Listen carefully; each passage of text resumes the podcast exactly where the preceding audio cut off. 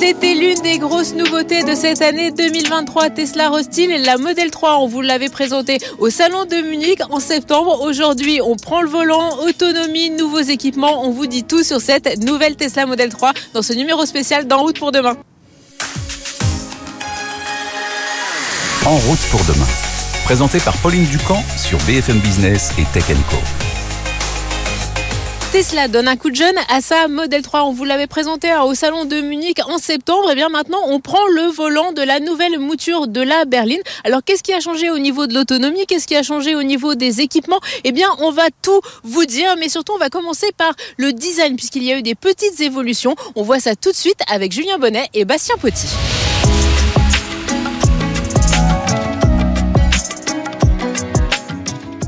Oui, Pauline, cette Model 3, elle évolue euh, par petites touches, mais c'est tout de même assez significatif. Et surtout pour une voiture qui s'est autant imposée euh, dans le paysage automobile européen et a fortiori français euh, ces dernières années. Petit retour en arrière, cette Model 3, c'est le véhicule qui a fait basculer Tesla dans une nouvelle dimension. D'un constructeur au volume limité avec les Model S et Model X, la marque s'est imposée en quelques années comme un leader de la voiture électrique un défi industriel de taille après les centaines de milliers de précommandes enregistrées par Tesla avant et après la présentation du premier prototype en avril 2016. Elon Musk est ainsi parvenu à sortir de l'enfer de ce démarrage de production, comme il l'avait lui-même qualifié. Avec un rythme de livraison qui ne cessera de progresser, des premiers exemplaires livrés aux clients américains à l'été 2017, au débarquement en Europe début 2019. Le début de la production à l'usine de Shanghai en Chine fin 2019 pour les clients en Asie et en Europe marquera lui la véritable montée en puissance de Tesla dans les ventes avec de nombreux automobilistes convertis à l'électrique avec ce véhicule et ses versions les plus abordables notamment en France. En septembre 2023, au salon de Munich, Tesla a donc frappé un grand coup en présentant la version améliorée, c'est son nom officiel, de cette Model 3. Les évolutions au niveau du design extérieur, elles se concentrent principalement sur la face avant, hein, qui évolue nettement. Donc on a un nouveau bouclier et des nouveaux phares. Et ça, ça donne vraiment euh, un nouveau euh, visage à cette euh, Model 3, hein, qui passe d'une tête de grenouille à un regard automobile beaucoup plus classique. Côté longueur, la Model 3 grandit de 3 cm et s'affiche désormais à 4,72 m. L'empattement, euh, l'espace entre les roues avant et arrière reste lui inchangé à 2,88 m. À l'arrière, euh, petit détail euh, qui a son importance, le logo Tesla, donc le simple T, il a été remplacé par le nom de la marque en toutes lettres, une manière pour Tesla d'afficher plus fièrement son identité. Le changement plus important et donc visible se situe au niveau des feux arrière qui adoptent eux aussi une nouvelle signature avec un dessin en C qui rappellera notamment au public français le Renault Capture. Cela reste d'ailleurs un des rares points faibles hein, de cette modèle 3 avec euh, un coffre à mal euh, moins pratique qu'un haillon mais le volume à l'intérieur il reste énorme, 594 hein, litres, il a encore un peu progressé et surtout la petite particularité chez Tesla c'est qu'il est complété par un frunk, un coffre avant qui rajoute 88 litres. À l'intérieur, on note également euh, pas mal euh, de petits changements. On a des nouveaux sièges euh, qui sont chauffants, ça c'était déjà le cas, mais également ventilés à l'avant. L'ambiance de l'habitacle, évolue aussi avec le passage d'une finition bois à une finition qui utilise plutôt des matériaux comme du textile ou de l'aluminium avec l'ajout d'un bandeau lumineux LED qui court tout le long de l'habitacle. Ce bandeau euh, reste assez simple, euh, mais il apporte euh, clairement un plus en termes d'ambiance à l'intérieur de cette nouvelle modèle 3, surtout qu'il se poursuit au niveau des places arrière. On peut bien sûr paramétrer la couleur souhaitée sur une large palette pour changer d'ambiance en un clic, ou même le désactiver, mais même de nuit, la luminosité reste plutôt bien adaptée.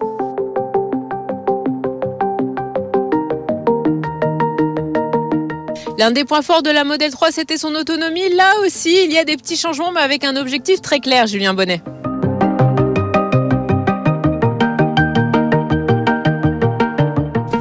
Model 3, elle veut rester la reine de l'efficience euh, électrique. Hein. Euh, c'est une réputation euh, qu'elle a construite au fil des années. Elle a une consommation électrique très réduite. Nous, sur notre essai d'une centaine de kilomètres aujourd'hui, on était à environ 16 kWh au 100 de moyenne, avec tout de même un peu d'autoroute et des petites routes et beaucoup de conduite en ville.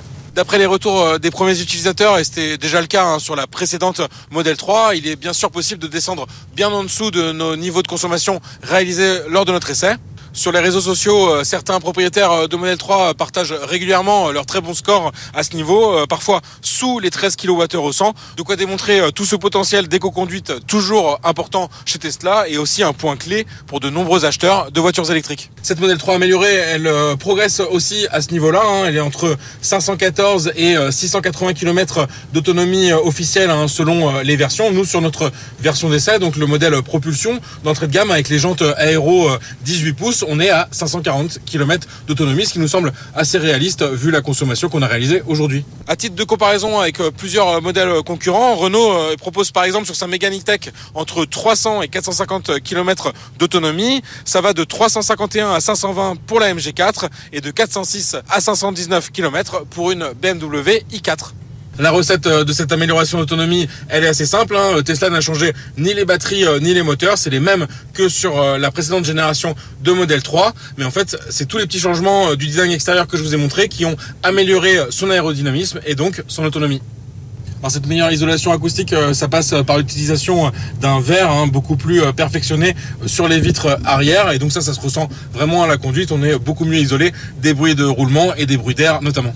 L'autre amélioration euh, d'un point de vue confort, elle se situe au niveau euh, de l'amortissement et des suspensions. C'était un point euh, sur lequel la précédente Model 3 était particulièrement critiquée. Bah, la même chose, Tesla a revu sa copie. Nous aujourd'hui, on a circulé sur des routes pas forcément en bon état. Bah, c'est le cas actuellement. Et ben, on ressent vraiment ce net progrès hein, sur le plan de l'absorption des aspérités de la route. On en reparlera un petit peu après, mais euh, la disparition euh, des commodos derrière le volant, ça implique aussi euh, une nouvelle manière de passer en marche avant ou en marche arrière. Désormais, ça se fait à l'écran tactile, hein, comme sur les Model S et Model X, donc avec un geste vers l'avant pour aller bah, vers l'avant et un geste vers l'arrière pour activer la marche arrière. En alternative, en cas de panne de l'écran notamment, il est possible d'activer bah, ces différents modes au niveau du plafonnier. Ça, c'est assez original. En résumé, une Model 3 plus mature, moins sportive certes, mais qui garde tout de même un certain dynamisme de petites cartes électriques avec un 0 à 100 km heure en 6 secondes 1, ce qui reste quand même une performance très correcte.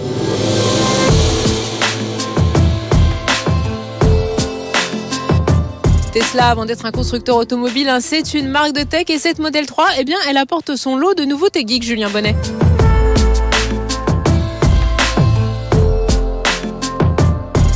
Parle souvent euh, d'iPhone sur roue pour désigner euh, les Tesla. Il est vrai que tout va se jouer sur l'écran euh, tactile central, 15,4 hein, pouces. Il garde la même taille, mais il a des bords plus fins, donc une surface d'utilisation étendue et également une meilleure définition et réactivité. Donc ça, c'est vraiment top pour interagir avec les véhicules sur les réglages de base et les autres options proposées par la marque. En revanche, toujours pas d'écran décompteur derrière le volant et ça, c'était réclamé pourtant par de nombreux clients. Personnellement, je me suis vite habitué à vérifier ma vitesse euh, sur la partie euh, en haut à gauche de l'écran qui reste tout de même assez proche de la route. Mais certains utilisateurs se plaignent tout de même de cette absence d'écran décompteur et ils installent euh, d'ailleurs par eux-mêmes hein, des petits écrans ou des boîtiers type Coyote juste derrière le volant. À bord, euh, on va retrouver euh, de nombreux divertissements. Ça, c'était euh, déjà le cas et ça va être assez pratique pendant notamment les temps de recharge ou toute autre pause qui va prendre un certain temps. Donc, au programme, hein, des applications type YouTube, Netflix ou Disney+, également des jeux vidéo pour passer le temps. Et bah, la grosse nouveauté hein, sur cette Model 3 améliorée, c'est qu'on retrouve un petit écran à l'arrière, 8 pouces seulement, mais il va quand même permettre aux passagers bah, d'interagir avec les réglages de climatisation, ajuster les flux d'air d'ailleurs avec une animation qui est assez bien euh, pensé. Et surtout bah, lancer euh, des médias pendant le roulage hein, à l'avant c'est pas possible hein, pour des raisons euh, de sécurité. On va éviter que le conducteur soit distrait et donc pas possible de lancer une vidéo sur YouTube pendant qu'on conduit. Ça sera disponible qu'à l'arrêt mais en revanche pour les passagers à l'arrière c'est possible. Et on attend même une mise à jour pour que ces passagers à l'arrière ils aient leur propre casque audio. Bah, ce qui permettra finalement aux passagers arrière bah, de vivre un peu leur vie numérique. Et aux passagers avant bah, de conserver par exemple la radio ou tout autre euh, musique pour euh, passer le voyage. On notera aussi la possibilité bah, pour les passagers à l'avant de bloquer euh, cet écran arrière et un potentiel contrôle parental comme on peut retrouver sur les outils numériques à la maison. Et on termine par une autre nouveauté qui nous avait pas mal intrigué lors de la présentation de cette euh, modèle 3 améliorée, la disparition des commodos derrière le volant. Tout va se situer désormais en façade. Et donc on avait euh, une grosse interrogation au niveau des clignotants, mais finalement ça se révèle assez intuitif. En fait, euh, comme sur les modèles S et modèle X de dernière génération avec les volants en plaid. En fait, on a un retour haptique, donc une réelle sensation d'appui quand on va activer un des deux clignotants, plus une démultiplication assez forte du volant qu'on va pas avoir besoin de beaucoup de tournées. Donc forcément, il y a un temps d'adaptation. Dans les ronds-points, c'est pas évident, notamment euh, d'indiquer euh, sa sortie avec le clignotant droit. Mais finalement, nous, ce qui nous a plus euh, perturbé, c'était l'appui des essuie-glaces. En effet, on a plutôt l'habitude qu'ils soient sur des commodos et eux aussi, ils se retrouvent sur la façade de ce nouveau volant.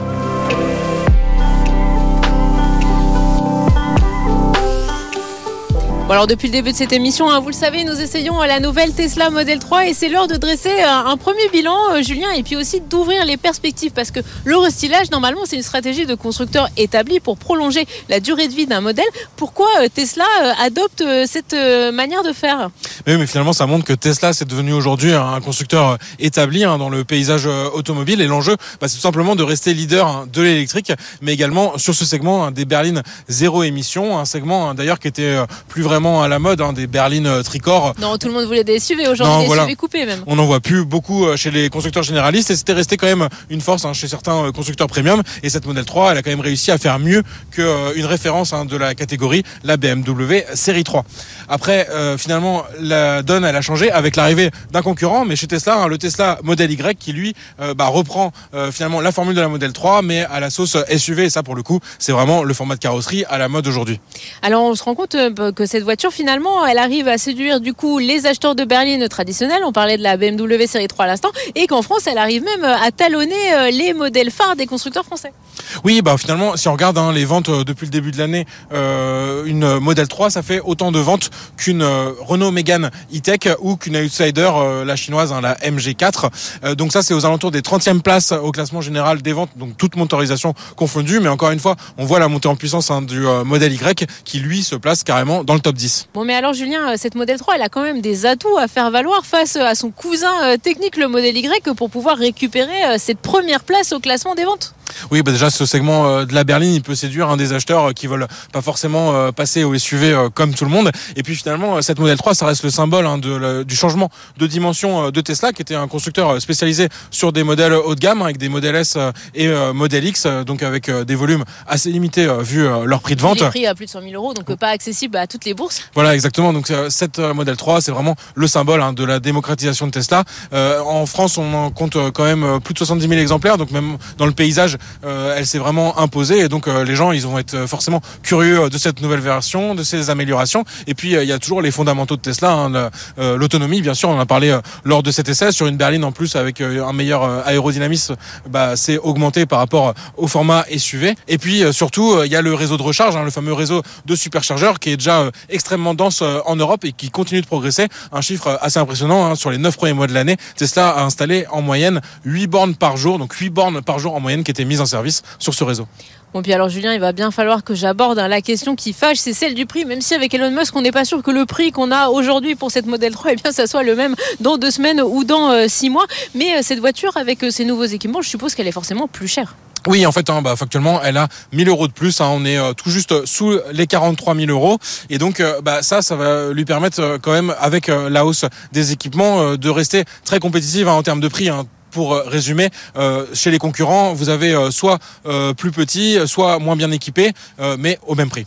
L'enjeu, ça va être aussi de rééquilibrer les ventes hein, face à son concurrent euh, en interne, euh, le modèle Y. Aujourd'hui, bah, finalement, il y a 3000 euros euh, de différence entre les deux modèles. Donc, ce sera intéressant de voir hein, au printemps euh, 2024 si ces améliorations hein, sur cette nouvelle modèle 3, bah, elles arrivent à séduire les acheteurs qui s'étaient quand même massivement détournés vers le SUV. Et puis bien sûr, hein, les prix dont on vous parle, ce sont des prix hors bonus, hors aide gouvernementale qui peuvent varier selon les périodes.